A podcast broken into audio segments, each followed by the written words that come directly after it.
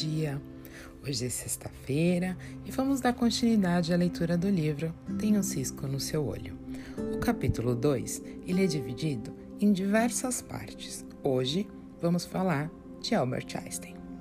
Palavras de sabedoria. Neste capítulo, estudaremos a vida de alguns personagens que, de alguma forma, contribuíram para o conhecimento do intelecto humano e a capacidade que o homem tem de criar e inventar. Falaremos de Albert Einstein, Ellen Harmon, Martin Luther King, Agnes Bojaril, acho que é assim que se fala, Mahatma Gandhi e Alberto Santos Dumont. Tenho certeza que ao estudarmos um pouco da vida dessas pessoas que contribuíram para o avanço tecnológico, mental e espiritual de mais da metade do mundo, começaremos a perceber que a felicidade e sucesso dependem do respeito que temos com o nosso próximo. Veremos nas páginas seguintes que essas pessoas concordam com a nossa teoria que na boca que está fechada não entram moscas e que 80% dos problemas do mundo saem de nossos lábios.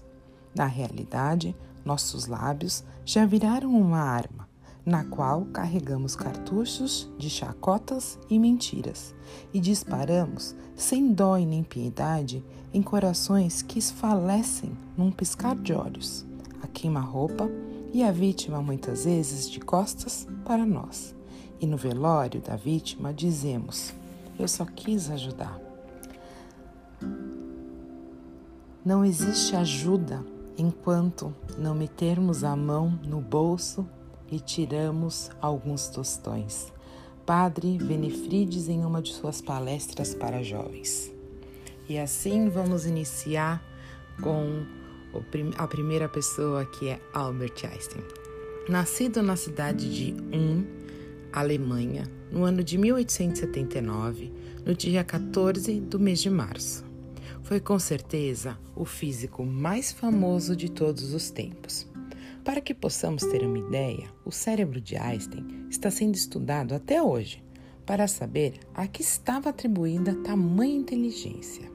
Einstein era filho de Hermann e Pauline. Hermann era proprietário de uma empresa de pena de colchões e, passado alguns anos, montou outra empresa de materiais elétricos com seu irmão Jacob eram judeus não praticantes. O interessante na vida de Albert é que desde os três anos de idade ele apresentava dificuldade no desenvolvimento das faculdades físicas e intelectuais.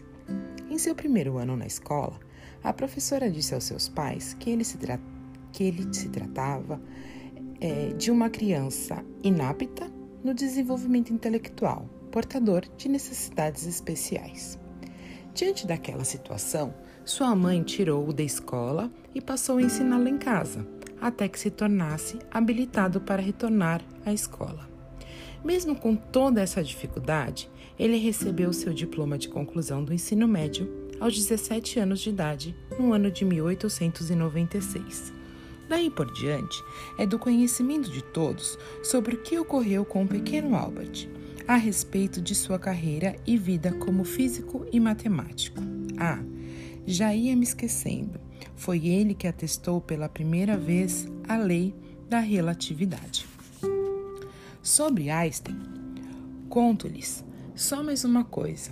Foi uma das pessoas mais criticadas de todos os tempos. Sofreu com calúnias e difamações. E se amotinava quando os meios de comunicação traziam o seguinte manchete: O cientista maluco fez uma maluquice.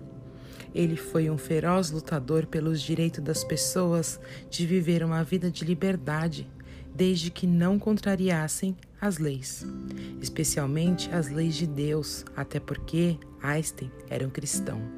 Certa vez, uma de suas aulas explicou: se há é o sucesso, então A é igual a X mais Y mais Z. O trabalho é X, Y é o lazer e o Z é manter a boca fechada. E assim eu termino mais uma parte do capítulo número 2. Mais tarde eu volto para falar sobre Ellen Harmon. Eu te desejo uma sexta-feira abençoada, cheia de luz, paz, sabedoria e harmonia. Hoje é sexta, dia do branco. Amém.